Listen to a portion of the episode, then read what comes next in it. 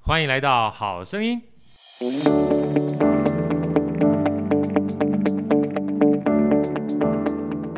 大家好，我是好趣好哥，欢迎来到《好声音》。今天在《好声音》哦我是好哥的好朋友，哦，刘佑成老师，佑成老师好，大家好，各位听众好，是老哥好，对，今天啊，其实佑成的话，呃，家住台中啦，对不对？对对住对，台中，所以其实我们呢，基本上很难得的机会，今天来到台北，然后今天我知道他要回到台中去，所以特别把他带过来哈，跟我们一起做分享。因为其实佑成老师的话呢，我们今天要跟他聊，就发现哈，每一个人其实，在你看到他的背后，有非常多的故事，没错而这些故事可以给我们很多的，应该讲说是参照吧哈。我一开始认识这个佑成老师，其实是我们是呃算是连友嘛，对不对哈？对对对对，其实我是你的粉丝没啊，有没有没有，是连连连友，然后连友呢，基本上呃，透过连友之后，后来我们又在实体上碰面，然后实体碰面之后又看了这个书哈，包含这个佑成看好哥的书，好哥也看这个佑成的书，因为佑成最近跟其他十一位的算是旅行的达人，对出了一本《十六岁的壮游》，对，啊没，错这个呃，刚刚还在聊这十二个算是旅行的达人啊，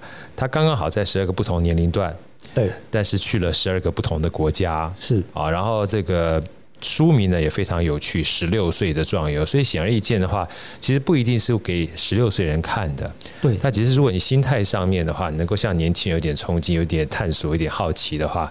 其实全世界非常大。对，而且其实我们都已经超过十六岁很多了，对，可其实我们也包含了当时十六岁的那个我们自己。其实我们每个人都曾经勇敢过，可是因为可能是社会上的打磨，真的但，是我们忘记了啊，原来我们以前曾经如此的勇敢过。对。曾经如此的勇敢，但是曾经这件事情不代表我们不可以再一次。对，没错，啊，所以这就是我从佑成老师身上看到的哈。呃，我先简单跟大家介绍一下好了。佑成老师除了是作者之外，其实他的另外一个非常重要的本业，我刚讲老师老师嘛，他有个魔术工作室。对啊，魔术工作室呢，也把魔术这样的欢乐带给大家之外呢，他也教学。对啊，那另外我们讲说，今天会有这本书的壮游的话，大家可以知道，呃，佑成老师本身也是个旅行达人。其实旅行达人这件事情的话，也是嗯、叫做一不小心就变成的。没错，其实跟旅行的达人们的差距，我个人来讲，我觉得我的差距还是很大，因为我都在玩我自己的事情。通常通常厉害的人都是这样子的。 来，佑成老师先跟我们分享一下，好不好？因为上次我们在聊天的时候哈，我听你在讲接触魔术这个过程哈，嗯，我就觉得很多的时候，有时候因缘际会很重要。对所以，如果你没有去试的话，其实很难想到有一天你会把这样的一个职业当成是自己的职业。我因为已经觉得这已经不是你的职业而已了。对因为你在教学的过程当中的话，其实让你也看到全世界很多不同的样貌啊。来，我们分享一下怎么跟魔术有这样的遇见，好吗？哇，这个我觉得好歌在这一块呢，也是对我来讲是很重要、很重要一个指标。因为常常我们在看好歌的书啊，或听好歌的演讲的时候，就会发现到，哦，这个人的阅读量很高。那我一开始接触魔术的时候，就是从对阅读开始。阅读开始的，哎，你觉得我在多小的时候接触到魔术？嗯，国小还是国中？幼稚园，哦，幼稚园啊，那时候家里有一套着色书，哦，着色书其中一本就是对在教魔术。教魔术，对，我是从那一本开始的。但是呢，一直到小学一二年级的时候呢，然后当然也没有任何的资讯，可是有小学自然课，对然后看到哦，这个东西加什么东西哦，它颜色会变，啊，就跟化学，其实化学也是种魔术，对不对？没错，然后对就觉得哎很有趣。可是小学一二年级之后就没有其他相关的呃知识了。然后我对一直到大学的时候，然后我就发现了，哎，其他的系有人在玩魔术，哎，哦，是系的同学有看到你在玩魔术，对对对，我看到他在玩魔术。对然后后来呢，有一天呢，我参加学生会，然啊后，我们就去买圣诞节的，要布置学校圣诞节，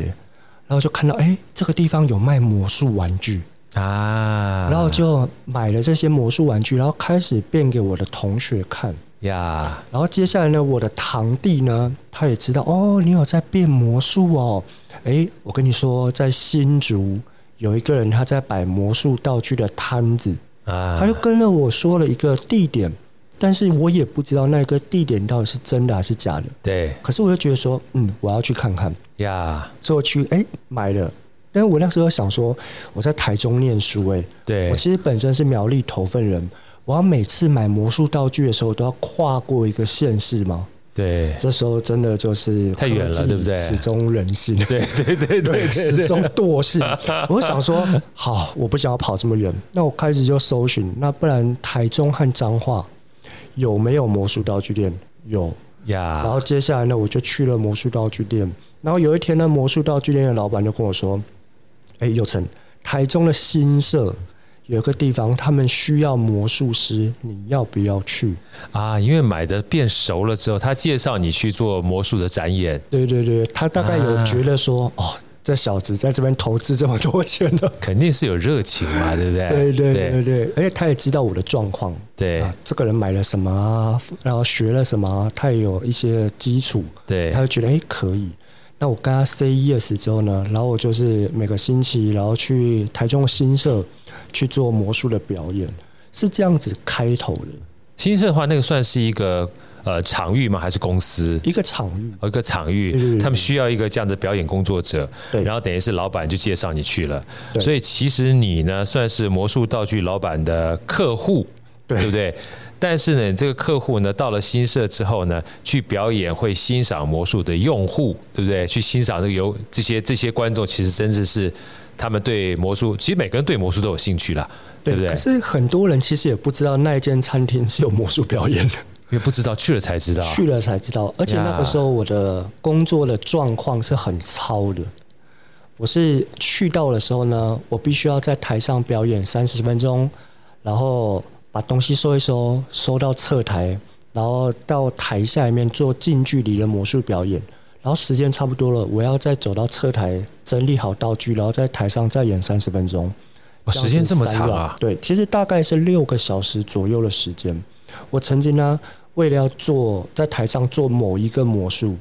然后呢，因为在农历年的时候湿气比较重，对，结果我的拇指的指甲的上面这个肉整个掀起来，我表演到都流流汤血流汤， Oh my 就 God！它组织一直流下来，啊嗯，所以是比较糙的。可是我也很庆幸那个时候有这样子的历练，因为我这个阶段表演，诶，我讲了这个笑话，观众有反应或者没反应，你就知道对我就思考说为什么有反应，为什么没有反应？呀，所以算是一个很好的练习场，对不嗯对？对对，但最重要就是有钱。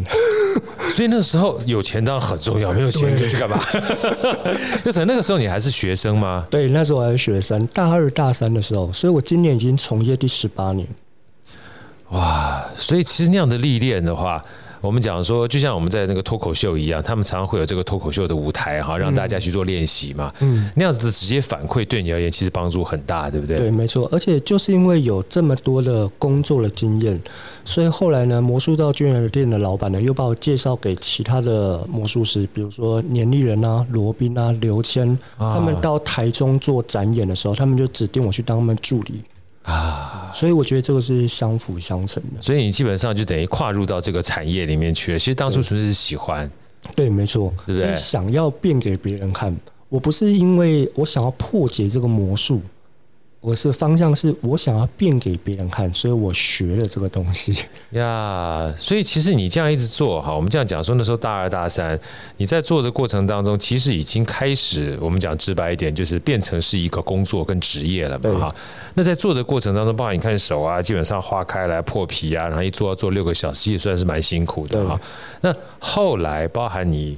慢慢慢慢到大三到大四了，是怎么样的一个想法啊？因为今年算第十八年嘛，你刚刚说哈，把它希望变成是你自己的工作。那这这段就是在抉择，从毕业之后确定魔术是你的职业，有没有一些抉择或彷徨，或者是跟家里的沟通过？哦，跟家庭的对抗可能会是 比较多的，因为对，正常，对不对？表演艺术工作者对于别人来讲就是有一搭没一搭，回答，对对对，所以以我的父母呢，尤其是我的母亲，她可能就会觉得说啊，你应该要去做一个有正常的月收入的工作。对可是我每次听到这件事情的时候，我的想法就会是：那为什么不要把这一件事情变成是收入稳定的呢？一般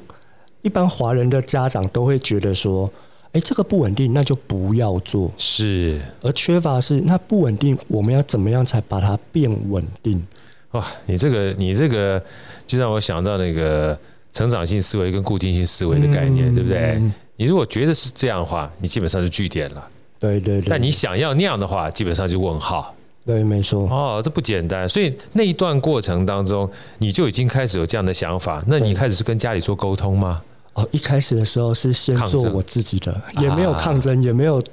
呃讨论。其实我把魔术当成是我的职业的时候，我也没有去设定说我要变成把这个变成是一个职业，我只是在做就做我想要做的事情。是那有多的 income，那就是赚到。呀，所以在一开始的时候，诶，那我就有注意到一件事情，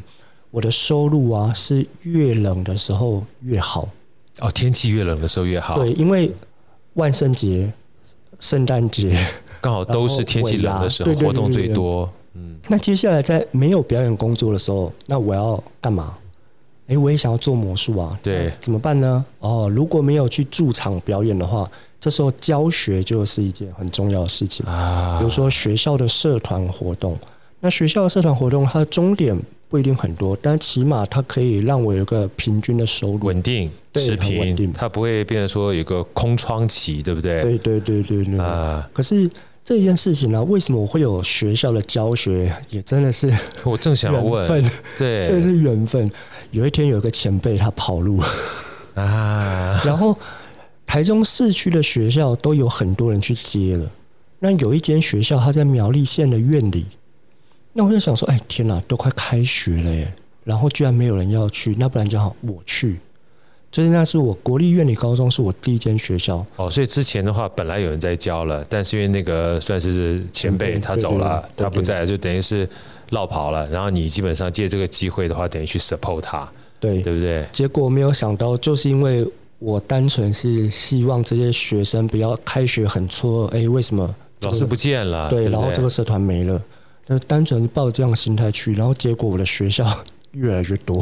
啊就经历这么多年，然后也越来越多。可是很重要的是，也就是因为我的学校越来越多，可是我不是每一个小时都有课可以教，都对有钱可以赚，然后就会发现到，哎，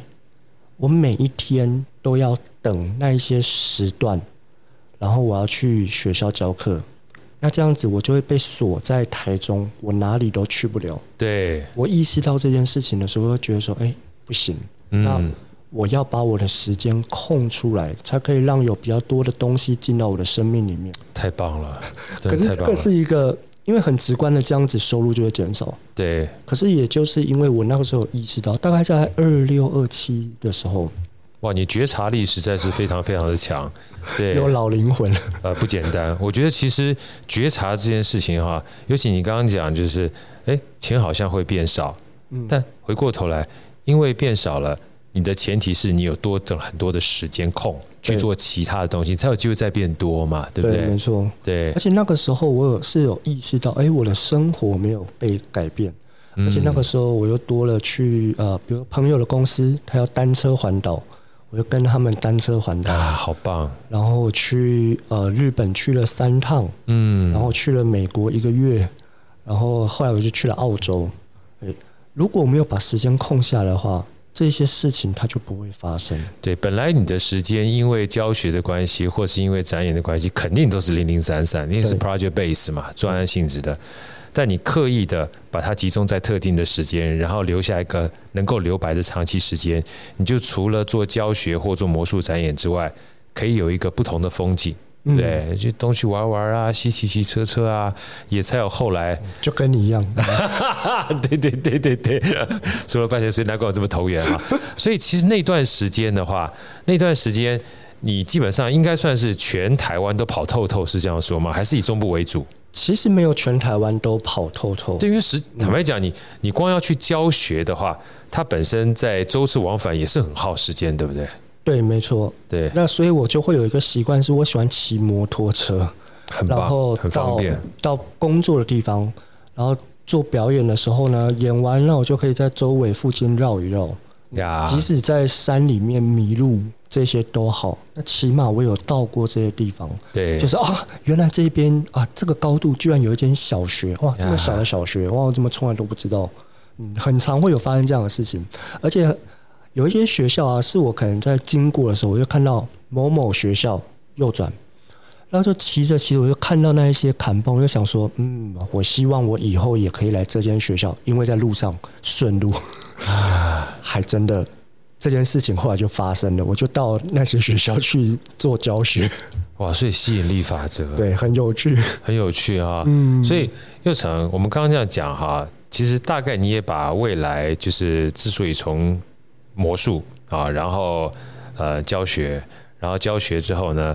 不要让自己的时间基本上被控制，嗯然后找回主导权，所以刻意留白。然后留白之后，你去开始做旅游。这个旅游哈、包括骑脚踏车的话，能不能跟大家分享一下一开始去旅游的地方是哪些地方？因为你刚才直接讲这个台湾转一转就就跑到澳洲去了，其实到国外没这么容易的，对不 对？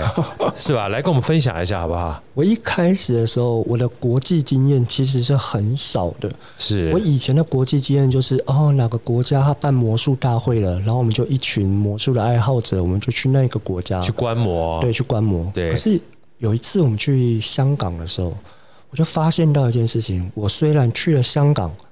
但是我那几天都待在饭店里看魔术比赛，对，看完之后我就回来台湾了。等于香港长啥样都不知道，对我只都不知道知道饭店，对不对？对对对对，后来觉得这样子不行。然后我有参加一些其他的社团，然后比如说会去印尼啊，会去日本啊。那个时候我就会刻意的给我自己比较多的时间留在那个地方，然后也就是这样子慢慢开始。不然一开始的时候也没有人教我，我还是会感觉到可怕嘛。对可是就是因为呃有了这样的经验，因为我多留了两天哦，然后后来时间就慢慢拉长，我多留一个星期，然后呀，后来才胆子才慢慢的建立起来。可是后来发现到一件事情，其实本来什么都不会的状况之下，那其实对方也很恐惧啊，对，哦所以我其实是不需要害怕的。没错那，我们是可以共同创造出那个美好的结果的。呀，嗯所以后来你这样子两天、三天、四天，其实我觉得这个也是蛮好的。就像我们讲说，培养习惯也是一样哈。你说一开始的话，叫你留一个月，你也不知道那一个月基本上要干嘛，对而且成本也很高，对也不知道去哪里，对不对？但两天、三天，其实这个习惯的养成就是渐渐嘛，对，啊，你比较不害怕。可是回过头来，好哥想请教，就是其实坦白讲，到了香港是一件事情。嗯，啊，香港住两天是一件事情，可是你到了远在其他的各个不同，跨过大洋洲、大西洋到其他的，比如像澳洲的时候，那个基本上不是住两天而已，可能住很长的时间。能不能跟我们分享一下这个渐渐的过程哈、是怎么样变成一个你壮游的这样的一个算是经历的好不好？原本我在台湾有骑脚踏车嘛，那呀，豪哥也应该很清楚，就是骑脚踏车一开始的时候，别人都跟神一样，那我们就会非常 的劳啊，累，累得跟鬼一样，对可是会感受到我们自己有在进步。对那当我们自己的体力开始起来的时候，我们就可以把这样的经验可以做一个转移。 呀，那我们知道，哦，我们体力现在是这个样子，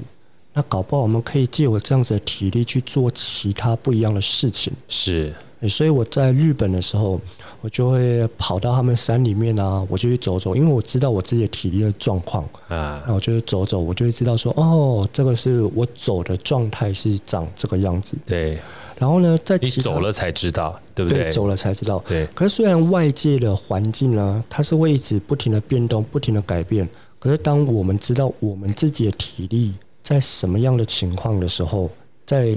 几分的时候，我们就会知道说，哦，其实在这个状态之下，只要我们体力是在这个时候。在这个状态，我们就不用太害怕说外界是如呃怎么样的转变。对。呃，像你有台个湾你有个谱啦，对不对，对？我们有一个谱，对像很多人他去日本玩，他就可以走哦，对，回来台湾就不能走， 我就会觉得，哎、为什么？对啊，你的你的身体是你原来的身体啊，你的体力其实本来就是这么的好，可是为什么在日本可以走，在台湾不能够走？对，那其实不是体力的问题，可能是心态的问题了。对对对不对对，所以我就是有这样子的概念的时候，那个时候我在澳洲的时候啊，我的室友呢，我在墨尔本的室友，他就问我说：“哎、有一天我们骑脚踏车从墨尔本骑去雪梨好不好墨尔本骑去雪梨，好，一般人可能听到这两个城市，对墨尔本知道，对雪梨知道，能不能跟大家简单介绍一下，从墨尔本到雪梨到底是多长的距 离？？” 如果你现在打开 Google Map 的话，对， Google 会建议你呢是有经由澳洲内陆，经澳洲首都坎培拉到雪梨这一段大概是八百公里左右。八百，哎，对但是呢，我那个时候就想说，那我要绕远一点，然啊后，走外面一千三百公里。但是这个是后话。那个时候我室友约我骑脚踏车的时候呢，因为我在台湾本来就有在骑脚踏车，对所以我就觉得说，哎、那我可以跟着你一起骑，我可以带你一起去。对，那个时候啊，我还很， 我就很好奇，哎、为什么你不要自己骑？他就跟我说，因为他是香港人，香港很小，他不敢骑这种过夜的，他觉得要死，大家一起死。 有个伴儿比较好，对，吧我就跟他说好，因为我在台湾，其实我在非营利组织带小朋友骑脚踏车环岛，所以我就觉得说，那我带一群小学生都可以，我带一个成年人应该是很 OK 的。 对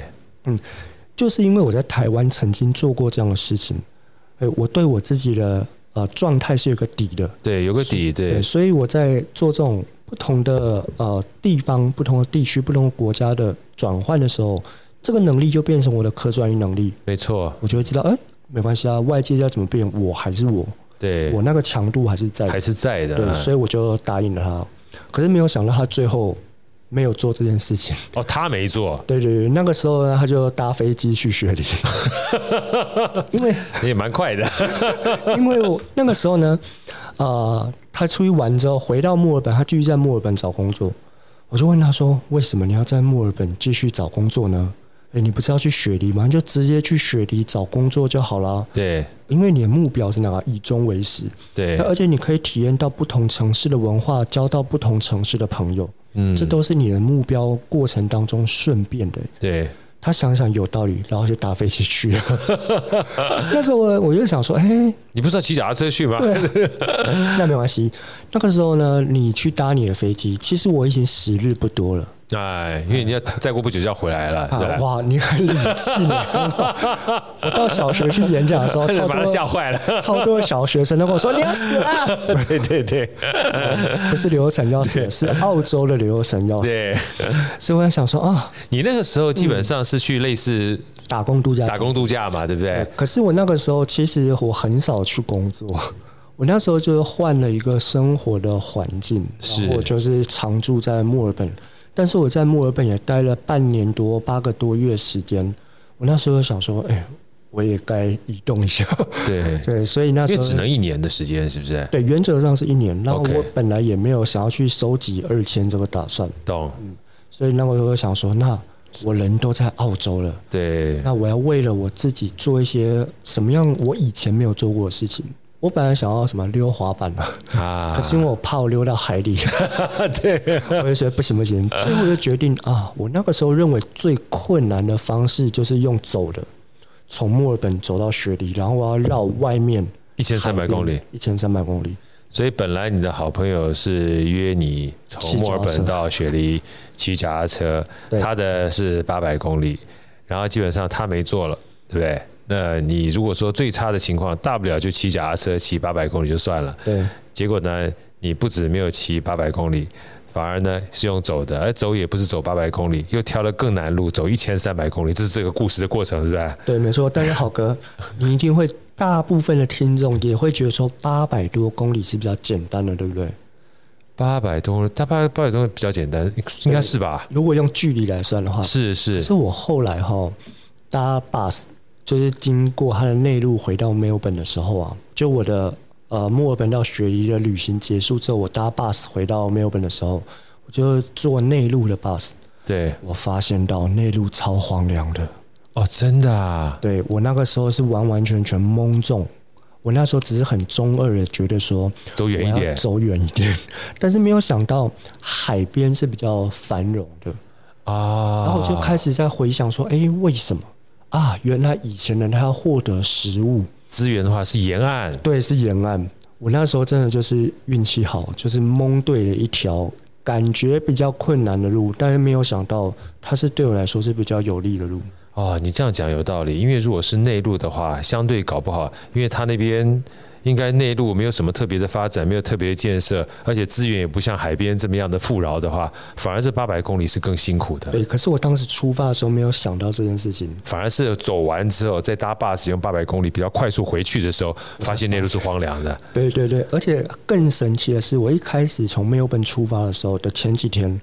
我都超担心白天有人跟我聊天的啊？为什么？因为那个时候基本上都待在墨尔本，英文没有练得很好，是不是？有个重要的是，我很怕我晚上我走不到我要到的那个村镇。哦，聊天不是怕语言，是怕时间花太多吗？走不到目的地。对，可是我走着走着，有一天我就突然想一件事情：以前的人是如何从 A 村庄走到呃 A 村庄移动到 B 村庄的？对啊，怎么移动的啊、绝大部分人应该都是用走的，对，所以村子和村子的距离都是设定过的。啊，就是一定有办法在白天的时间就走到，他才能够过夜，对不对？对，要不然的话，如果你没有走到的话，你也会在很近的地方停下来。那原则上，呃，像台湾有推一天走一万步嘛？对，那好哥，你知道一万步大概是几公里吗？七八公里左右你吧。很有概念，对因为我果常然走有嘛运动。 对啊，对，七八公里大概多久的时间？如一果个走起来一个半到两个小时。对，没错。对，所以你看哦，你去逛星光三月、大圆柏之类的，你逛多久？我啊，我逛的时间比较短，通 常老老婆逛的时间比较长，哦那我们的好太太她逛对啊多久？能逛厉害了可以逛一两个小时、两三个小时都不为过吧？对，所以如果我们扎营在这样的距离，大概两个小时的路程，应该也是很合理很的。 OK 的，对，对对，大不了第二天的时候再饿个一两个小时的肚子，走到村子也 OK 的，忍得下，对不对？对，所以我想通了这件事情之后，我就觉得哇，其实这一段路程，其实我只要按照前人的那一种想法，就好了。对，我不需要太焦虑的，我不需要太焦虑。有道理耶，对，嗯所以其实，在生活上啊，其实有好多好多的大自然的规则，或者是人跟人之间创造出来的规则。那些规则呢，真的有助于我们在很多时候不需要这么的焦虑。有道理。你这样讲完之后，你就发觉，如果说我们从来没有像你这样的一个，我们讲说不要讲壮游啦，就是呃长期的旅行，然后长期的徒步，然后会担心从一站到一站，因为一千三百公里还是挺长的，对，你就不会有这样的一个觉察跟觉知。嗯，对不对？当你觉察到觉知的时候，哎呀，我今天做这件事情，怎么可能是我今天开始做？人活了这么久了，他一定有古老的智慧。对，没错。所以你刚刚讲这一段，好，包括最近我看了一本书，我我已经这一两个礼拜一直在分享给别人看。因为上次那个又成就成长好歌赢在逻辑思考力的对这个算是分享会嘛哈，然后我看完之后，我就就是写完这本书之后，一不小心又看到这个老子的《道德经》，啊，我就跟别人讲说，哎呀，我每次看完《道德经》之后啊，最近看《道德经》，我一直在跟别人讲，我说多看一些古典典籍。我们小时候哈、背唐诗啊，背宋词啊，然后《论语》《孟子》《大学》中几乎都没什么看，有时候看的时候就是中国文化基本教材，对不对？嗯但等到年纪大之后，你再去看的时候，才发现古人的智慧太强了。对，可认真思考一下，就套用你刚刚那句话，我们怎么可能经过五千年的历史哈，前人的智慧会比我们来的差？工具跟科技可能会进步，但智慧这件事情，只要老祖宗活着的话，他一定有一些累积的，对，对，对，对不对？所以我看了这个，我后来说，哎，不买好歌书没关系，有机会一定要去买《道德经》，因为这个古老的智慧啊，这五千字的智慧，再透过你刚刚讲的，那个时候出一本书成本要多高？嗯，所以能够流传下来的书，一定经步典步经典， 对。是吧但是我们哈还是需要有一个逻辑思考力很强的人，把它变白话文。哈哈，你又在帮好哥这个 promotion 了。好，我们再回过头来哈，所以那一次啊，是不是可以说是佑成，你开启了自己对徒步旅行，或者是呃，等于是算给你自己在离开澳洲之前一个非常好的礼物。对，也可以说是算是在我三十岁出头的时候，给了我自己一个很棒的一个体验。对，为什么？因为当年呢，就是同一年我回到台湾的时候，那刚好上海的呃社团，他们在想说，哎、他们要办一个好玩的活动，一个对年会，他们就问我说：“哎、m a g i c 你要不要来参加啊？”我就还是跟他们说：“好啊。好啊，帅啊！” 可是我突然想到一件事情，如果我去参加完三天两夜的活动，然后我就飞走了，太可惜了，对，身为苗栗国客家人的我，不像 话。对我要好好充分使用这一段机票，不可以这么快对走。好，然后我就想说，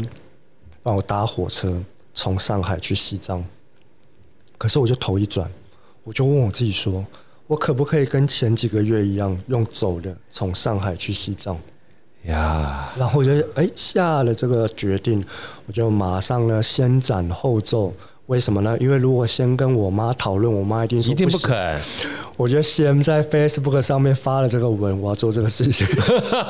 先公告天下。对结果我妈就说：“哎、你都没有跟我讨论，吧吧吧然后就说：“嗯，可是这样大家都已经知道我要去了。 对对对对对，”然后后来呢，我就开始思考一件事情。其实我在澳洲的时候啊，大家都对我很好，对他们就想要破坏我的计划。啊，是吗？我走路走一走，他们可能就会突然紧急刹车，然后就会问我说：“你需要上车吗哦，是 吗？”？对，好多人都问我说：“你要不要上车？”就是陌生人，对陌生人就看你在走着走的过程当中，就很好心的问说：“哎，要不要上车？”对对对就是免费的补给就给你了，对不对？补给车上车哎、也有吃的，也有喝的，真的，真的。真的啊，那他们都对我很好，可是我因为那个时候在赶时间嘛，我没有办法去回馈到那一块土地上的人。那我就想说，哎、既然在中国大陆我不赶时间，可不可以因为有我经过这些地方，这些地方因为有刘成而变得更好？那突然想到，哎、我本来呢，除了在台湾的学校有带魔术社团之外，因为我带魔术社的时候，我常常会跟学生用魔术讲一些有关于人格特质，或者说学涯或职涯方面的东西的。啊，用魔术的效果去诠释这个东西。所以我在台湾的时候是有用魔术到学校的班周会去做生涯规划演讲，哇，真的啊，好想听 啊！我下次跟我们分享一下啊好，当然没有问题。所以那个时候我就想说，哎、那我可不可以到他们的学校，到中华人民共和国学校去做演讲？可是人生地不熟，我该怎么办？ 对，那时候还没有认识好哥，对不对？没不然问好哥 就题，帮我介绍。对我那对时候对，就翻开了一本书，脸书，哎， 我就 Po 文，我是刘晨，我是要从上海走去西藏，沿途我想要到学校做演讲，有没有人有认识就是中国的学校和老师呢？还真的有，所以我大概前前后后，我在上海走去西藏的时候，我去了十间的学校。然后第三趟从北京，然后到张掖，然后疫情爆发，我回来。这第三趟我去了三十间的学校。来，好哥再帮我们的听众再问一下哈，问几个小问题也是我想知道的。好，我们第一个就是从墨尔本到雪梨，刚不是一千三百公里吗？我算了一下，如果每一天是十公十公里的话，要走一百三十多天。你那一趟旅程大概走了几天？四十三天。所以其实你的脚程是很快的。对，但是呃，在运动的学术论文里面呢，对有记载过，就是一个正常人没病没痛没训练，跑走跑加走二十公里是不会出事情的、啊呃，，所以大家要对自己生而为人有信 心。嗯，所以不用担心这件事情。二十公里是不会有事情的，但你那个时候大概每天要走三十多对，公里，平均三十公里，因为距离核心城市越近，它的村庄的距离就会越近。啊，所以就是从二十多、三十、四十、五十到一百。对，嗯，澳洲大陆右下角那边大概一百公里左右，我那个时候没有任何的村庄和商店，加油站都没有。 然后我就知道这件事情，我是先知道这件事情，所以准备三天多的粮食还有饮水才通过那个地方。真是不简单。好，大家大家听听看哈，很多东西的话，如果说佑成讲他自己本身不是一个专业的旅行者，他都可以做到。然后，呃，我们讲说我们都没有做过这件事情的话，怎么能够做到？回过头来听他讲的，就是你做了才知道。对，没错，对不对？你先感受一下，前面基本上走一走可以走成那个样子啊，后面你会对自己的身体的感知知道，说我大概可以走得过去。哦，这感知这件事情我很有感了。对我一开始在从墨尔本出发的时候，因为就是体力太差了，对所以我就很害怕别人跟我聊天。那我这过了第一个星期之后啊，我第二个星期的时候，我真的是有感，我的体力变好了，速度变快了。我就是可能走十五二十分钟，本来一开始十五二十分钟我就要休息一次，然后十五二十分钟又要休息一次，然后接下来我可以走完四十分钟，我再休息一次，然后呀，接下来我可以走到四公里、五公里，我再休息一次。我是慢慢的，真的有感觉到哦，我的体力起来了。所以有句话就是，呃，不是要等到很厉害之后才开始，对而，是要开始才会变得很厉害变成很厉害，我是呃，很多人当然就问我说，你这一路上有什么样的启发啊？对，我就会说，我感觉到我验证了很多我看过的名言价 值，是不是？真的，真的是做了才知道，体验到了才知道。真的，你做了才会知道。我一个小问题哈，比较特殊的问题，就是像在过程当中的话，就是你等于是到每一个村庄才可以做补给嘛，对对不对？那过程的话，包含睡呢，睡的话你是自己带睡袋吗？还是到每个村庄之后有就是比如说 Airbnb 或什么样的方式去睡睡觉？一开始我在澳洲的时候，澳洲其实是不能够随地搭帐篷的，是违法。 OK，嗯，所以我一开始的时候也感觉很害怕，我就会闪着人，然后搭帐篷。哦，那我的帐篷呢是去类似家乐福的那种大卖场买的，折合台币大概两百一十块钱。啊，基本上就是可以遮遮，就是把你自己遮住的叫帐篷 而已。对对对对对。可是那个时候的状况就会一直反潮，那我也没有经验，呃，小时候那个 课业太差，所以呢一直反潮，那我没办法解决。所以我就是一天搭帐篷，一天睡旅馆，一天搭帐篷，一天睡旅馆。啊，可是在中国大陆上海到西藏的时候，我就完全克服了这件事情。虽然会反潮，但是我有经验，我知道我的装备或者说什么样的情况之下我不会失温，呀，所以我就是在中国大陆的时候，我就几乎都是搭搭帐篷。篷。嗯好，那这个是好哥第二个问，应该算第三个问题了哈。那从你算是上海到西藏嘛，对不对？对，这是第二趟嘛，然后北京到呃第三趟是北京到哪里张掖张掖好。那上海到西藏这个距离大概多长距离？如果打开 Google Map 的话，其实大概两三千，可是我走了五千一，为什么呢？ 你又是绕着走是不 是？因为我要到学校里面，我想要去学校做演讲嘛，然后就会有绕路这件事情。对哦比，如说我走到安徽的安庆的时候，然后呢，有一个中国大陆的网友，我们从来没有见过面，他就私讯我，他就问我说：“你可不可以到我儿子的学校做演讲？”我回答他什么？ yes，好啊， 对不对？结果他儿子的学校在福建，是吗？ 所以我就越过了江西，穿过了武夷山脉，什么景德镇啊，我就走一走，哎呦，景德镇到了，然后我到了福建省的三明市降乐县，然后到学校演你讲。看，你讲这一段的时候，可能很多还不知道什么叫三明市的降乐线，但你走过了，就在脑袋里面留下记忆了。 哎，你说听众不知道对不对？对可是更神奇、更有趣的是呢，我那时候在江西的时候啊，有一个呃少数民族在那个地方，好像畲族吧。那我就问他们说：“哎，那个我要去这一个县是在这条路过去吗？”那个人就跟我说：“哦，我不 知道。”他也不知道，明明就是翻过一座山哦，对可是他因为从来没有做过这件事情，其实就在他隔壁耶，对，但他从来没有做过的事情，所以他不知道。呀后来啊，你不知道，那那我没有人问，然后我只好相信我自己嘛。对那走错路怎么办？回头嘛。对，那我就是走过去，我才知道，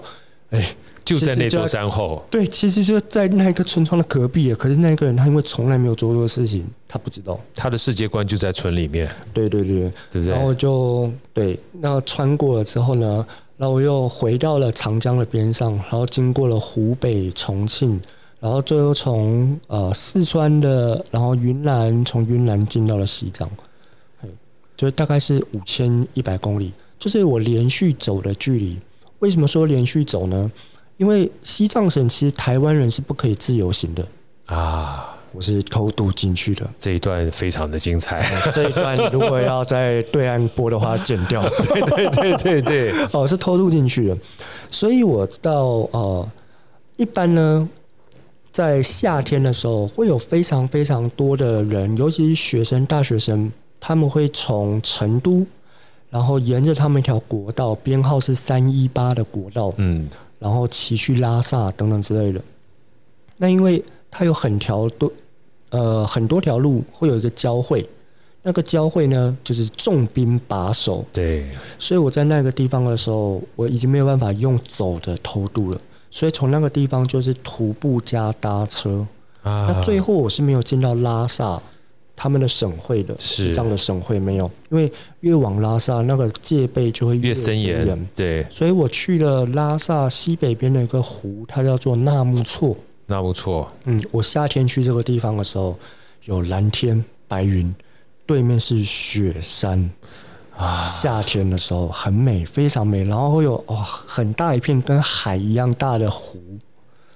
非常啊非常的美。那为什么会有这么夏天呢？那个地方还是会有雪山，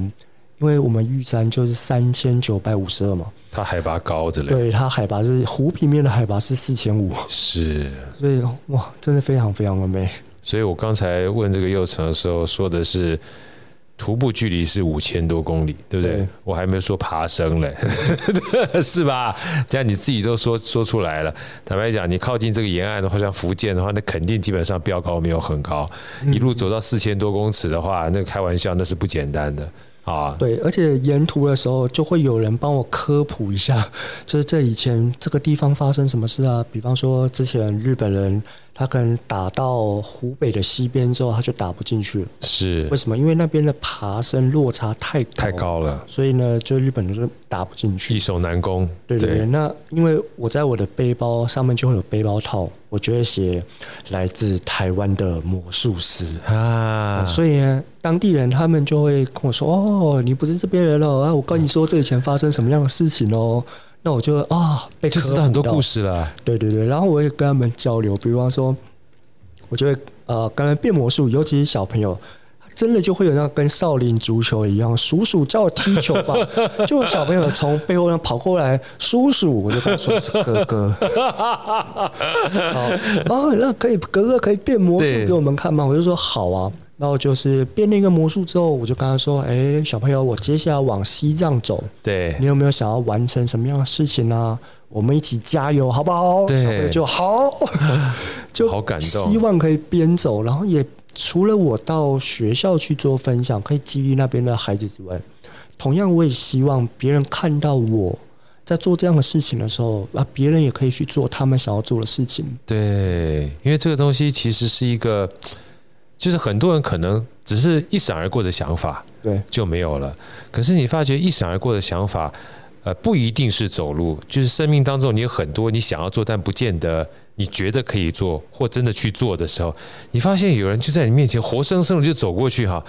那个感觉其实蛮震撼的。对我在我在澳洲的时候，有一对天哦，就一台车停在我旁边，问我要不要载，我说不要，因为我想要从墨尔本走去雪梨。那是一个应该算年轻的人，他就在驾驶座看着我，然后呢，他不知道为什么他就不说话，然后开了门，然后绕过他前面的引擎盖，然后到我面前，然后握握手然后呃那时候还没有握手，就是他看我，我看他，他也不说话， 但是我开始看到他眼眶开始泛红，对，我在想说怎么是对，然后后来我们给彼此一个拥拥抱对。那我后来离开之后，我在想，为什么他有这样的反应啊？他一定也想过要做这样的事情，但是他没有去做。然呀后？有一个人在他面前做了这样一件事情，对他来讲是很震撼的。然后那我从澳洲回来台湾之后啊，有朋友找我喝咖啡，对他就跟我说，他那个时候呢，我在走的时候，对他在工作上遇到非常非常瓶颈困难的事情，对他，对，他又想放弃。他突然一想，靠，刘佑成都还在走，那我怎么可以放弃？所以我听到这件事情的时候，我还想到，哇，原来我只是自己要做自己的事情，但是因为我有让别人知道我要做什么样的事情，我有让别人看到我正在做的事情，然后也居然可以让别人有信心、有勇气。对你讲这两个字，我觉得好重要，让他有信心跟有勇气。对对对。有的时候我们丧失掉信心跟勇气，就算你什么都有，但也什么都没有了。对，所以我觉得好哥就是三不五时抛个去骑脚踏 车，我觉得这个是很重要的，因为是在佛教里面，对布施有很多，有一种就是要无畏布施，对，就是让别人有信心这件事情。当别人看到哇，好哥就可以这样骑脚踏车，这样骑来骑去。啊，虽然他每次都觉得别人 很强，但是他还是骑完了，你所以讲啊，要加油。你讲真的，又成，因为其实像我跟 Andy 啊，就是我们现在我们三个在这个地方啊，我们其实都是因为一个恩人，就台北旅店的这个董事长啊，他大我十四岁嘛。你看他大我十四岁，我认识他的时候，他跟我讲他完成了铁人三项。嗯，然后是到六十岁的时候完成铁人三项，然后带着我骑阳明山，然后介绍另外一个也是我的恩人师傅，大我十二岁，每一天早上那时候跟我一起开始骑脚踏车的时候，四五点就爬起来就骑阳明山，然后骑到山上的时候嘛，谈笑风生，你就发觉这件事情就是，然后我们累得他是跟没鬼。心没肺的，对对对，没心没肺，你知道吗？就除除了剩肝之外，其他都基本上都应该没有，你就会觉得无畏哈、这件事情很可怕。嗯，对不对？所以像我刚刚听你这样讲的时候，你都不知道你做这件事情看起来是为你做的，但一不小心，有好多人都把你当成是他可以的这件事情。对，而且他们不一定要做我们正在做的事情，他可是他会因为就是典范转移的关系，他会觉得嗯对哎、搞不好我可以做。所以你刚刚讲的两个词啊、我我太有感觉，信心跟勇气。当你有信心跟勇气的时候，你再没有东西，你都比别人来的有。对对对对但当你没有信心跟勇气，你拥有再多都没有用了，对，反而就会很拥有很多，但是还是会觉得很焦虑，会很焦虑。嗯，对啊，所以说其实刚听完佑成讲这一段之后，我想我们的听众大概很有感觉哈、所以什么叫很有感觉？第一个，一千三百公里用走的本身就不是很容易了，嗯哼，然后再回过头来，本来再从上海到西藏，嗯，这个本来是两三千公里的，就因为一个呃算是不认识的人，嗯请你去福建看他的儿子，然后呢就多走了将近快一倍的距离。呃，当然还有绕其他的路，不会对只有去了福建。对啊，因为你这样一定是绕路嘛，等于是对对多走了两三千公里嘛，对不对对哈？那过程当中，其实让我刚听完之后，一个很大的一个触动就是，呃，到福建，你讲那个村庄、那个聚落，我们不熟悉也就算了，嗯但如果只不过是隔一座山哈，你只要没有跨出去的话，再近的距离都很远。 没错，而且我会发现到他们很喜欢。就是开地图炮，是吧？ 比如说汉族的村庄就会觉得彝族的人啊不好啊，彝族人觉得汉族很坏啊，对，其实就是下一个村庄的事情哦。但是他们就会觉得隔壁村庄、隔壁村庄的人不好，其实这就是成见。对你只要一有成见的话，你很多就丧失掉了看见的机会。对，没错，我觉得这个真的是一个最可惜的事情哈。嗯，然后接下来，好哥最后想这个也请我们的佑成跟大家分享这个《十六岁的壮游》这本书，嗯好、因为这本书其实我第一个看到的时候十六岁，我想哎，是不是都给青少年看的？嗯其实不是嘛，对不对？佑成跟我们讲一下这本书的算是起心动念跟缘起，好不好？我觉得非常有意思。这本书一开始的时候哈、是有一个出版社，它叫蔚蓝出版社，蔚蓝出版社，那它其实有很多的十六岁系列，十六是岁的哲学课、十六岁的海洋课、十六岁的荒野课等等之类的。然后呢，我有个朋友，他叫做伊娃，对，啊，还有个粉砖叫做伊娃漫游记。伊娃漫游记》对，他其实对中南美洲的旅行，他非常非常擅长。是然后他的上一本书呢，就是在蔚蓝出的。那蔚蓝出版社呢，就跟他想说，哎，有想要做这样的计划，我们来做一个十六岁的壮游客。呀，然后就由伊娃呢，他找了另外的十一个旅行的人。是那我们在十二个不同的年纪，然后造访十二个不同的国家，呀。所以才有了这本书。呀，所以说其实好哥听完这个佑成讲了之后啊，我后来个人觉得哈，就《十六岁的壮游》这本书呢，呃，又呼应到好哥刚讲那个《道德经》，我想说最近看本《道德经》说什么嘛。嗯，然后那个老师叫韩鹏杰老师，人家就问他说：“哎，你觉得《道德经》应该什么时什么年纪开始看比较好？”他说：“所有的知识都是越小开始越好。”哦，对，他说：“你不要担心他不懂，你担心他不懂，是因为你不懂，嗯而你不懂，可能是因为你从来没看过。你说你不懂，嗯哼，但你怎么知道每一个人他的懂的年纪是一样的？我觉得太有道理了。我们有时候太基本上局限我们自己的认知，而那个认知，我刚用两个字就是局限。嗯就像你在那个村庄一样，对不对？你问这个村庄人隔壁村庄是隔壁山是什么，他不知道。对，他不知道，不代表基本上那个村庄不存在或很远啊。你只不过跨座山，你比他还知道，你还不是当地人嘞。对，哎没错，是吧？哈，所以大家有机会哈，非常建议除了这个十六岁的壮游之外，我觉得蔚蓝出版社推这个十六岁的系列嗯哈，某种程度上面，我自己的解读是希望所有的学习不要给自己说年纪的设限。对，我觉得这个也真的很重要，因为好多人呢、他就会觉得说啊，他到了一定的年龄，他就该做那个年龄的事。是，但其实所谓的青春呢、它不是指我们生出来的年代，而是指我们生活的方式。对，我们会很羡慕说，为什么法国的婆婆们穿的很 fashion，还是对涂个口红很优雅？可是为什么在台湾的婆婆们不行？对，台湾的我们所谓的上了年纪的，不管是男生还是女生，一样可以有一个很优雅的体态啊，是一啊样，也可以去运动啊。嗯，所以说生活的方式才是决定我们青春的样貌，这件事情是真的非常非常重要。啊，我觉得这个。